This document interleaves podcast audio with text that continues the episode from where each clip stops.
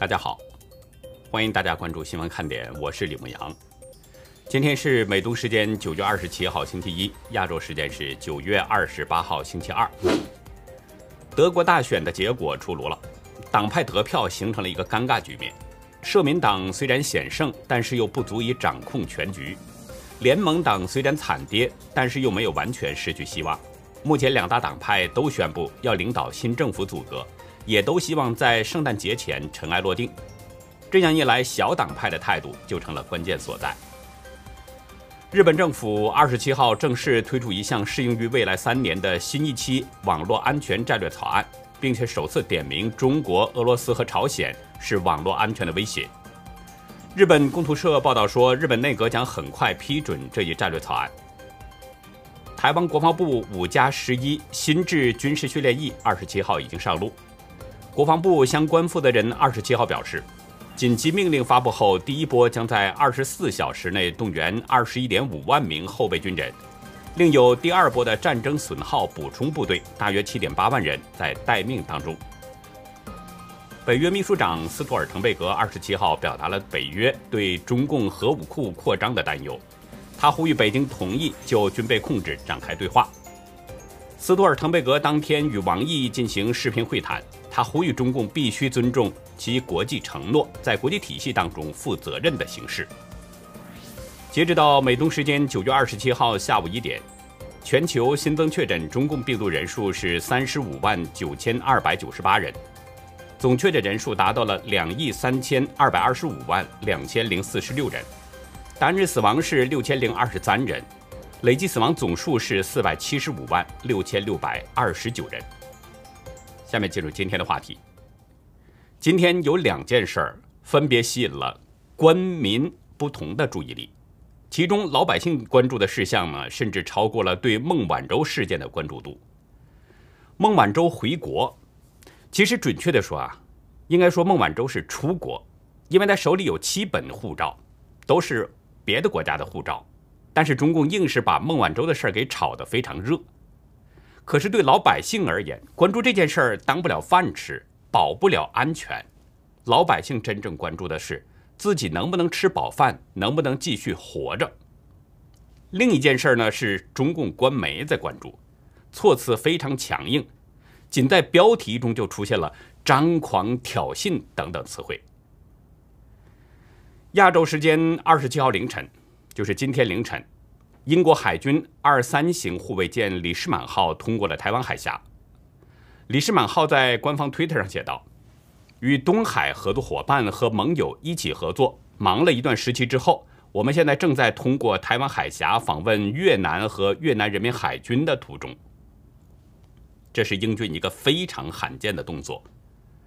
我们知道，美国的舰艇呢，经常穿越台湾海峡。”仅仅从拜登上任之后，美国的军舰就已经有八次航经台湾海峡，其中八月二十七号，美国海军的导弹驱逐舰和海岸警卫队的巡逻舰还双双通过台湾海峡。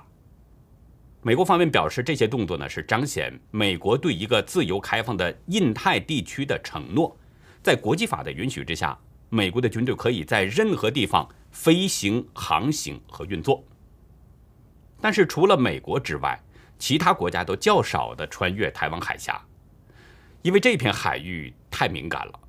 只有澳大利亚和法国的军舰曾经有过穿越台海的经历，而现在李士满号出现在台海，还好像生怕中共不知道，在 Twitter 上还高调宣布。更有意思的是，李士满不仅穿越了，还在台湾海峡进行了海空演练。李世满号的推文当中呢，并没有提到演练部分的内容，但是中共媒体表示，英国不但派战舰穿越台湾海峡，还高调炒作，而且在台湾海峡放飞直升机进行了海空演练。中国的媒体表示，李士满号很张狂，是对中共的极大挑衅。中共东部战区新闻发言人施毅在今天表示。李士满号通过台湾海峡是英方枉费心机刷存在感，这种行为居心不良，破坏台海和平稳定。环球时报在报道中表示，战区部队时刻保持着高度戒备，坚决防止一切威胁挑衅。有中共军事人士还撰文分析，李世满号之所以会现身台海呢，高调通过并且进行直升机操演，主要原因就是对中共实施炮舰外交。文章表示，台海、南海这是打卡圣地，只有到了这两个地方刷了存在感，才可以完成美国部署的任务。声称这是英国向美国递上投名状。文章还表示，英国方面在九月上旬就与中方取得了联系，介绍了伊丽莎白女王号航母编队在印太地区的动向。虽然中共已经知道李世满号要借道台湾海峡，但即便如此，也要说一说。文章声称呢，英国的舰艇高调穿越台湾海峡，并且在过程中实施演习的行为。践踏了中共的红线，中共不会因为英国事先知会就网开一面，不然人人都这么做，台海就永无宁日了。最后这句话，其实是透露出了中共的一个最大的担心：中共怕各国在美国的这个带动之下，舰艇穿越台湾海峡成为一个常态。事实上呢，正像英国海军参谋长达拉金在本月对日本媒体所说。台湾海峡这片海域是国际水域，自由开放的印太平洋一部分。他说，台湾海峡是国际水域，这一点非常清楚。这是一条可供不同国家使用的航道。但是中共呢，他长期的声称台湾是他的领土，台湾海峡也被中共视为是管辖范围。一旦各国的军舰频繁穿越这里，对中国的野心扩张和武力统一台湾。那就是极大的遏制。前面我提到了，除了美国之外，澳大利亚和法国的军舰也曾经穿越过台湾海峡。澳洲军舰穿越台海呢，是在2017年，当时澳洲海军派出的是墨尔本号导弹驱逐舰。法国是在今年的五月和2019年的四月，曾经两次派出军舰穿越台湾海峡。如今，英国海军李世满号也穿越了台湾海峡，这已经让中共看到了一个迹象，就是他所担心的情况正在逐渐变成现实。不仅美国、英国、法国和澳大利亚都有军舰穿越这片海峡，各国海军舰艇可能会越来越多的出现在中国的附近。其实，这种情形已经显现出了美国在印太地区的“二三四”战略。那么我们接下来就要观察一下，看看下一个穿越台湾海峡的国家是谁，会不会是日本呢？大家知道，美国和日本之间是有军事同盟关系的，也就是美国“二三四”战略当中的“二”。根据一九六零年签订的美日安保条约，美日两方其中任何一方受到武装攻击的时候，那么另外一方。都将采取武装协助。在东海和西太平洋，美国通过日本冲绳岛等地部署着几万美军，再加上第七舰队的部署，各种战机、轰炸机的轮防部署，美军在日本这个第一岛链要地拥有着强大的军事力量。在美日同盟的框架下，日本也存在着穿越台湾海峡的可能，而且这种可能正在逐渐清晰。八月三十一号，日本前自卫队统合幕僚长河野克俊参加了亚太安全对话。他在视频对话当中，河野克俊表示，为了遏阻中共海上的非法活动，日本应该派出战舰穿越台湾海峡。因为日本最近跟中共的摩擦挺多的，双方的紧张情势大有擦枪走火之势。按照正常情况，日本。应该会对中共有反制动作，所以呢，我们可以拭目以待，看看日本方面会不会有跟进动作。那么，这个“二三四”战略当中的“三”，其实是刚刚才出现不久，就是美英澳三方成立的新印太联盟。这个联盟框架之下，美英两国将帮助澳大利亚拥有自己的核潜艇。前面的节目中，我们已经分析过。澳大利亚有了核潜艇之后呢，可以悄悄地潜伏在南海海域，对中共形成很大的威胁。而且这个三方联盟还有一点，它的着眼点是在太平洋南部。这将与驻日美军形成一南一北，对中共形成一种南北夹击的态势。那么，这个二三四战略当中的四，大家应该都能想到了，就是刚刚在华盛顿举行的美日印澳四方安全对话。虽然拜登、菅义伟、莫迪和莫里森会谈当中都没有提到中共，但是谁都能想到，谁都能听得出其中的意思，因为这个四方安全对话机制就是专门针对中共的威胁才建立的。二零零七年，时任日本首相的安倍晋三呢，他发起组建了这个四方安全对话，主张四国加强合作，以应对中共的威胁。但是二零零八年，亲共的澳洲总理陆克文政府呢，退出了四方对话。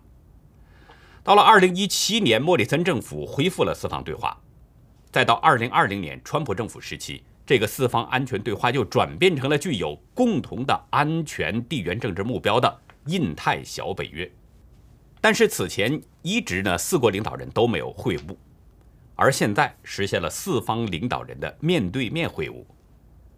根据美国的构想，四方安全对话机制将构成抗衡中共“一带一路”的同盟，但是实际上，日本、澳大利亚和印度都跟中共有不同领域的摩擦，甚至是冲突。与日本摩擦的冲突主要就是在钓鱼岛海域。双方前不久甚至在钓鱼岛海域一度险些酿成冲突。与澳大利亚的摩擦，这个涉及面就比较广，既有中共的政治渗透，也有对澳洲的经济打压。那与印度的冲突主要就发生在两国的边界。二零二零年的夏天，双方还爆发了紧张对峙和冲突，并且造成了人员死伤。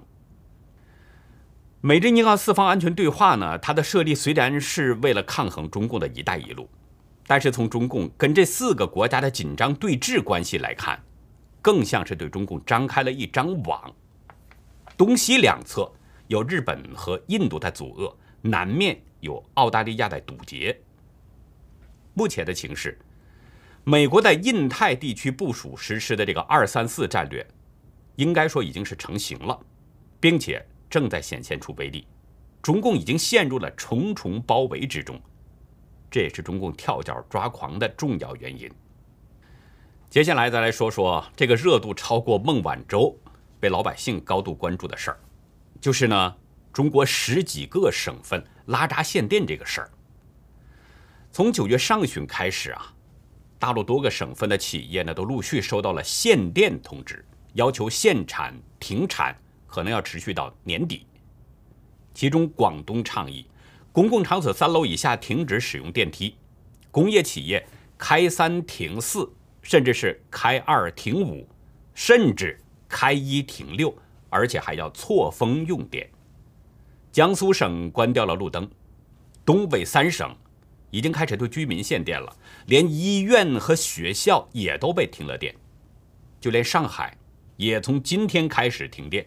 计划要持续到十月三号。今天，《新京报》在微博中披露，昨天吉林敦化有一家四口乘坐电梯要下楼，电梯正在运行当中，突然停电了，一家四口被困在电梯当中四十五分钟。后来给邻居打电话，帮忙叫来了物业和维修电梯的人，靠着人工摇升电梯，最终才使这一家人得以脱困。另外，《新京报》在今天还报道另外一个消息：二十四号，辽宁无预警拉闸限电，导致公司的设备停机，煤气泄漏，共有二十三个人出现了煤气中毒的症状，被紧急送往医院救治，所幸没有出现人员伤亡。有沈阳市民对大陆的媒体表示，停电之前没有接到过任何通知，突然停电超过七个小时。给商户和居民造成了很大不便。居民说，停电没有通知，家里没储备生活物资，外卖也都停了，家里点着蜡，老人和孩子都饿着肚子。有这么一位老人，家是住在二十一楼，到楼下小区去遛弯儿结果呢遭遇了停电，老人又没有手机，也联系不上家人，就在楼下转悠。在我上小学的时候啊，那个时候呢，也就是一九八零年代，我的老家那边呢经常停电，全村里边只有我们家有一台黑白电视机，每天晚上有很多村民呢都到我们的家里边去看电视。那个时候看电视啊，就是人们屈指可数的娱乐生活之一。也是从那个时候开始呢，香港、台湾和日本的那个电视剧就陆续的走进了人们的生活了。比如香港的《霍元甲》呀，台湾的《星星知我心》、《在水一方》。还有日本的排球女将犬笛等等，这些电视剧都吸引着许许多多的人。但是让人着急的是呢，每到晚上播出这些电视剧的时间，就莫名其妙的被准时停电，一直到两集电视剧演完了，电也准时来了。所以那个时候虽然通了电，但是火柴和洋蜡还是每个家庭生活必需品。那现在中共又开始拉闸限电。这是不是要回到我上小学的那个年代了呢？我说的是小时候，而且呢是在农村，这个停电问题当时没有造成什么太大影响。但是现在中共拉闸限电，不分城市乡村，不分行业，也不分界限，就这么一刀切，这个问题就太大了。那么为什么当局突然间要拉闸限电呢？昨天，人民日报旗下的微信公号“侠客岛”发出了一篇评论，点名批评各地运动式减碳，就像是学生在开学前的补作业、临时抱佛脚。文章表示，能耗双控的目标要求一直稳定，但是各地为了优化能耗指标，不惜采取限电、停产，甚至影响居民生活用电，这种一刀切的行为，非但无益于节能减排。转变发展方式，反而给经济社会带来不必要的失序，如不纠正，后患无穷。从这篇文章来看，拉闸限电呢，像是各个地方政府的行为。不过，有广东业内人士对广东限电的说法，跟中共官媒的这个说法似乎差距就很大了。证券时报引述业内人士的说法，广东用电紧张的原因复杂。最主要的呢是电源紧缺。这位匿名业内人士说啊，火电厂发一度电亏一毛多钱，已经亏了一个多月了。这种背景下，电厂怎么能有动力去增加发电供给呢？都没有满负荷发电的。每日经济新闻今天在微博中表示，限电可能与燃煤紧张有关。一位东北某发电厂的管理人员表示。即使有煤可烧，也要留给冬季。有位网友在跟帖中发出了疑问：东北三省煤炭大省没有电用，为啥会没有电用呢？煤炭去哪里了？电去哪里了？下面还有不少网友表示同问。网友的意思像是说呢，东三省是产煤大省，应该会有电。表面上看，这个逻辑是通的，但实际上跟东三省产煤只有一小部分的关系。更主要的是，中共为了制裁澳洲，搬起了石头砸在了自己的脚上。大家知道，煤炭是分为两种，一种呢它叫做动力用煤，另外一种叫冶金用煤。这两种煤炭的价值是不一样的。冶金用煤通常就是取暖等等这样的用途。像东北三省生产的那煤炭，多数都属于这一类。动力用煤呢，这个一般就是用来发电。中国大陆很多的发电厂，特别是华南地区，大多数的发电厂使用动力用煤以前都是从澳大利亚进口的。但是中共现在为了报复澳大利亚，限制了澳大利亚的煤炭进口。大家知道，自从中共病毒肆虐世界以后。很多专家学者呢就呼吁要追查病毒源头，以便更好的防治。人们虽然呼吁，但是基本上都停留在民间或者是团体机构等等这样的组织，没有国家政府发出这种声音。去年，澳大利亚总理莫里森给美国、法国等等这些国家领导人打电话，公开呼吁国际社会应该独立调查病毒源头。其实这本来是一个很正常、很合理的呼吁，但是做贼心虚的中共，立刻对澳大利亚就采取了报复措施。中共接连打出了一套组合拳。中共呢，陆续对对澳洲的多种商品，包括红酒、龙虾、铁矿石、大麦，还有煤炭等等，不是施加关税，就是限制进口。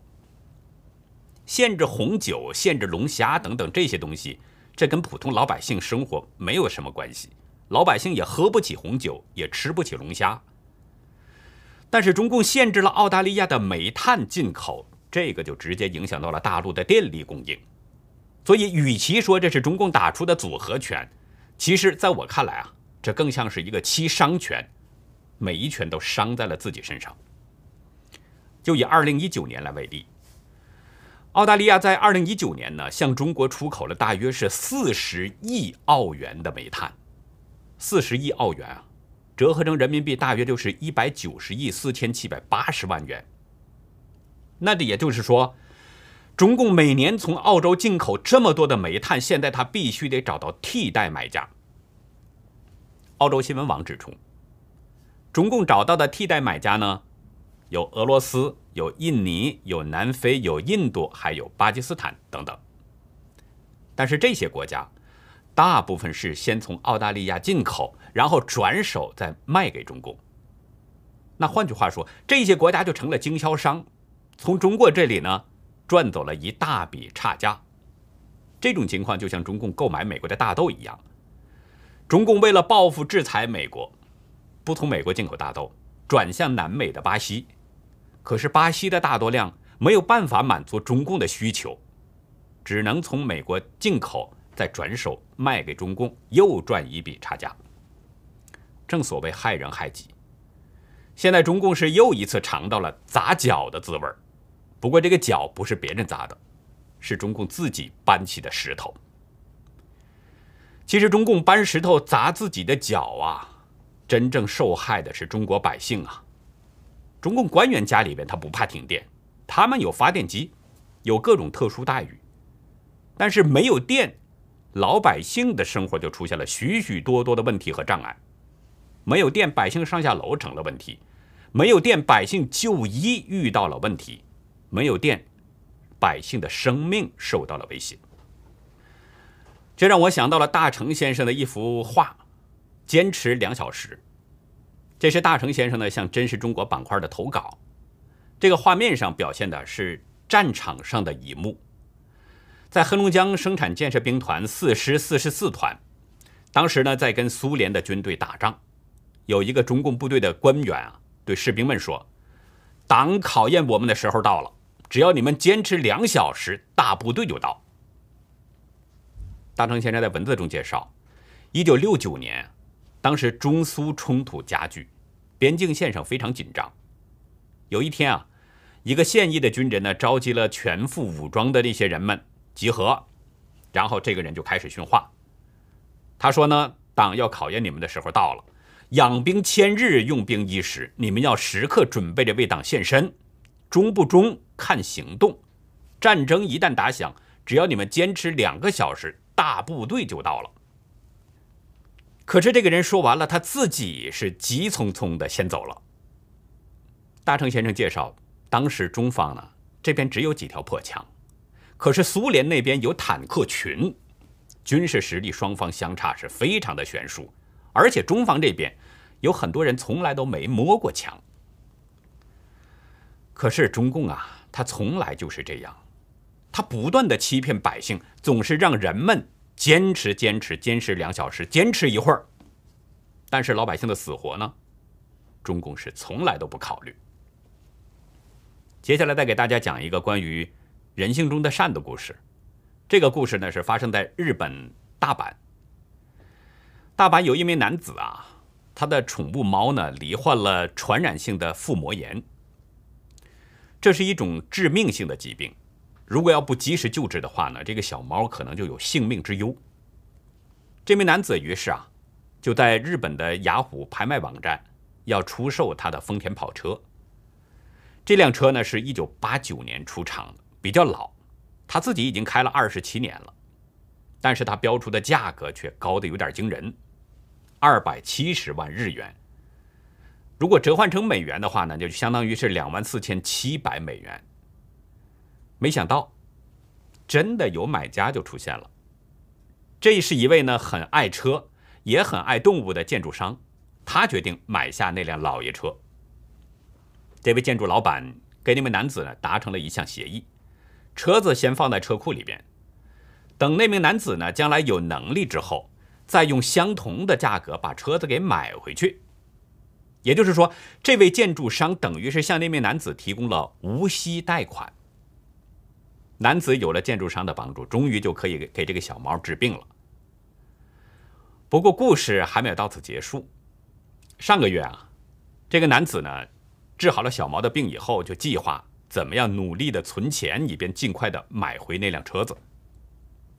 突然有一天，有一辆闪闪发光的丰田跑车。停在了他的家门口。原来那位建筑商老板呐，把车子送到了修理厂，请工人里里外外进行了整修，并且呢，把这辆车又当做了礼物，请修车工人送到了这名男子的家里，以庆祝他的宠物猫康复。那么，那位老板为什么要请修车工人把车送给这名男子呢？那位老板是说啊，他不想因为这件事儿。让男子花时间对他进行感谢。在历史上，各朝各代在走向灭亡之前呢，都会发生各种各样的天灾，同时也会伴随着各种各样的异象。比如说，在明朝最后那二十几年当中，瘟疫异象频繁出现，接连不断。那我们再看现在的中国，在中国大陆这个历史。仍旧在重演。在今天的历史看点，我们就来比较一下明朝和红朝，看看这些亡国的迹象都有哪些。欢迎大家到优乐客会员去了解更多。我们的会员网站网址是 http: 冒号双斜线牧羊 show 点 com，还有一个是 http: 冒号双斜线 youlucky 点 biz。那好，以上就是我们今天节目的内容了。如果您喜欢新闻看点，请别忘记点赞订阅，并且呢，在视频下方与我们分享您的观点，跟我们进行互动。同时呢，我们更希望您呢能够有机会帮我们把这个频道多多的转发出去，让更多有缘人能够看到我们、听到我们的声音。感谢您的帮助，也感谢您的收看，再会。